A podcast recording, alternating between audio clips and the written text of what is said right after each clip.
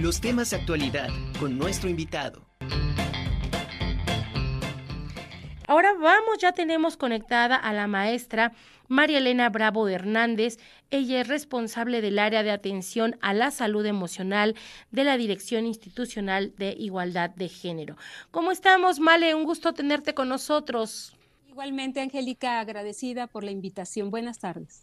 Al contrario, muchas gracias, gracias por haber aceptado.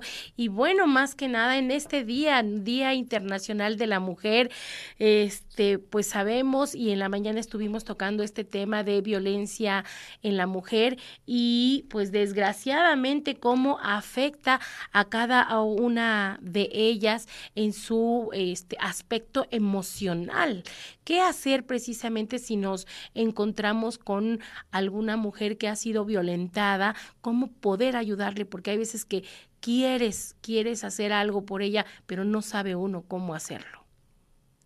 Eh, sin duda, un aspecto importante efectivamente es trabajar el tema emocional en sesiones terapéuticas, eh, recomendarle, canalizarle, si, si hay de su interés, a llegarle la serie de servicios con los que pueda contar, en este caso nuestra institución, o bien los servicios públicos eh, que al respecto se dan. Si estamos hablando de violencia de género, creo lo, ideal es que la persona que ofrezca el servicio eh, psicológico tenga esa formación para que pueda observar, y poder acompañar de la forma adecuada eh, a la persona, a la compañera que viva esta situación de violencia.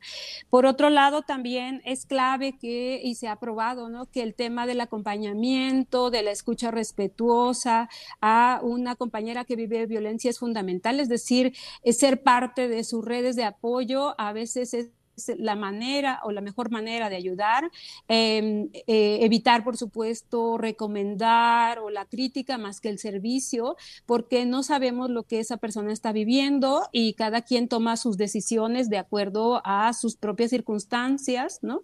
Entonces, diría que de inicio esos serían tres aspectos claves a considerar. Oye, ¿qué es lo que pasa por la mente de una mujer que ha sido maltratada? Es complejo, o sea, es complejo hablar de forma generalizada. Lo que sí sabemos es que hay, hay como varias etapas. El tema de la violencia de género eh, tendríamos que verlo como una situación de parte de un proceso en el que primero hay una, o sea, que podría haber un estado de negación, ¿no? Sobre qué te está pasando, si lo que estás viviendo, si, si será violencia o no será violencia, este, y como para poder tomar, eh, informarse y tomar una serie de decisiones. Entonces, hay contextos particulares como la situación económica, relacional, de nuevo las redes de apoyo, si se, si se tiene, em, si se está en una relación en donde ya eh, de pareja, por ejemplo, donde hay descendencia, si no, en cualquier otro tipo de relación, mm, eh, hay, hay un proceso primero como de análisis eh, para ver qué decisiones tomar. Por supuesto, no es rápido, va a depender mucho de los propios recursos personales también de manejo este, em, psicológico, psíquico, que cada compañera pueda tener. Oye, ¿y qué pasa? Porque en muchas ocasiones se ven afectadas en su autoestima. ¿Cómo eh, apoyarlas? ¿Cómo recuperar eh, ese sentido? Porque es parte fundamental, ¿no? Para el desarrollo y crecimiento de un ser humano.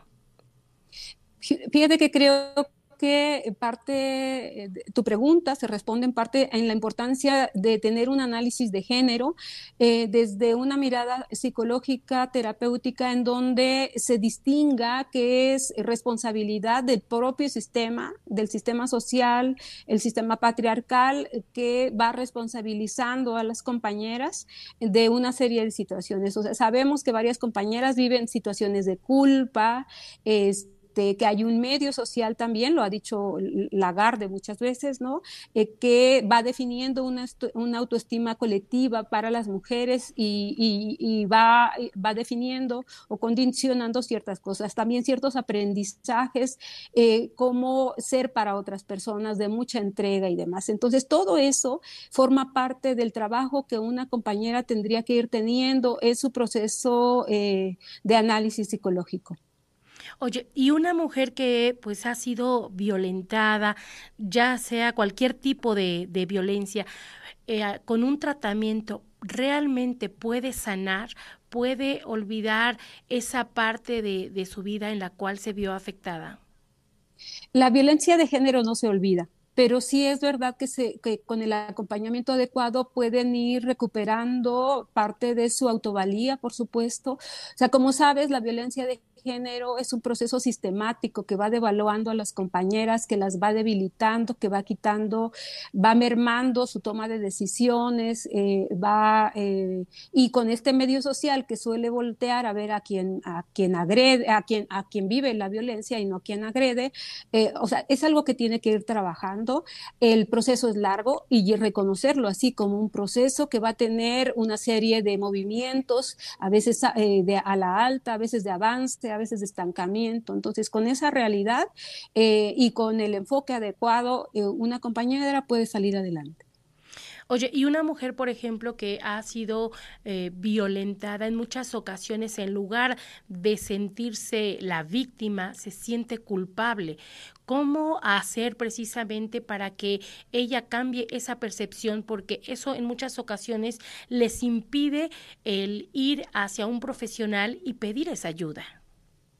Em, mira, eh, creo que un parte, o sea, insisto, cada caso es particular y tendría que hacerse un análisis, pero sí, sí puedo decirte que hay que reconocer que hay un contexto que culpabiliza y que tendría que analizarse. También hay que pasar el tema de culpa y de responsabilidad, o sea, ¿dónde está mi situación de responsabilidad? Que es diferente a cuando estamos hablando de culpa. La culpa te paraliza, la culpa te, te victimiza, ¿no? La, entre comillas, y no te permite y te limita tus posibilidades de avance. Yo prefiero hablar de situaciones de responsabilidad, pero solo las, la que les toca, porque estamos en un medio social, familiar, este, comunitario, eh, que, eh, que tiene un marcado matiz por el sistema patriarcal y que también eso inhibe o limita el desarrollo de las compañeras. Eh, en ese sentido, el proceso de acompañamiento terapéutico no solo tiene que acercarse a las compañeras, sino también a su entorno para que faciliten sus posibilidades de avance, es decir, a algunas otras personas de su red afectiva que puedan acompañarle, porque a veces ellas avanzan, pero el medio, en su entorno familiar y demás, todavía tiene una mirada conservadora sobre el papel de las mujeres y demás, y eso eh, se convierte en un obstáculo para su avance. Pues sí, definitivamente es un punto muy, muy importante. Ya nada más cerraría contigo preguntándote cuál sería la recomendación que tú les darías a todas aquellas personas que pues han sido víctimas de algún tipo de violencia para sanar emocionalmente. Eh, yo confío mucho en el, en el tratamiento psicológico, en entrar en un proceso, en, reconocer que hay momentos que requerimos la compañía em, sorora de, grupos, pero también el tratamiento especializado que eh, vamos a tener que llevar un, un tratamiento que nos permita ir sanando aquello que ha sido lastimado y que este pues que es un proceso que puede llevar tiempo y que vamos a requerir em, eh, este, digamos, ese espejo, ese acompañamiento, ese análisis clínico eh, para poder salir adelante. Yo creo profundamente en las redes de apoyo, en las redes de apoyo este, que evitan eh, justo, evitan que se viva de manera sola y que se den cuenta que no es algo que les pasa de mm, que si bien en condiciones particulares, sí, es un, sí hay un problema compartido, colectivo como género.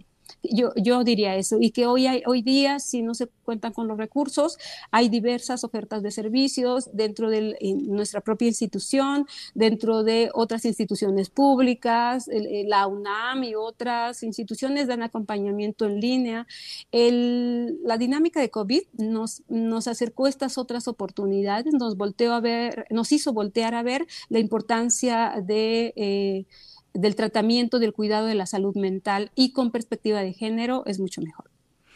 Pues Male, de verdad te agradezco mucho esta orientación que es este muy valiosa porque todas en algún momento dado pues podemos estar o estar siendo violentadas o cerca de alguna persona que ha sido violentada y bueno siquiera servir para eh, darle una ayuda o orientarla a dónde puede acudir para que también la puedan rescatar de este, de este momento que eh, realmente es muy difícil estar viviendo por cualquiera de ellas. Muchísimas eh, gracias, Male, te mando un abrazo. Gracias no sé si quieras compartir con nosotros tus redes sociales. Solamente en la Dirección Institucional de Igualdad de Género está en la, eh, tiene su página dentro de la, de la web, por supuesto, en Facebook también, y ahí eh, pueden encontrar una autoevaluación que se llama Descubre si lo vives, Descubre si lo haces, y es un autodiagnóstico sobre el tema de la violencia. Ahí mismo están las direcciones y teléfonos de las diferentes ofertas y servicios de psicología institucionales, tanto de la DAU, de la DIGE, eh, del Centro de Atención Psicológica, eh, del, del CECLIPSI y del HU para servicios eh, de atención psicológica. Pues Male, te lo agradezco mucho. Hasta pronto, gracias.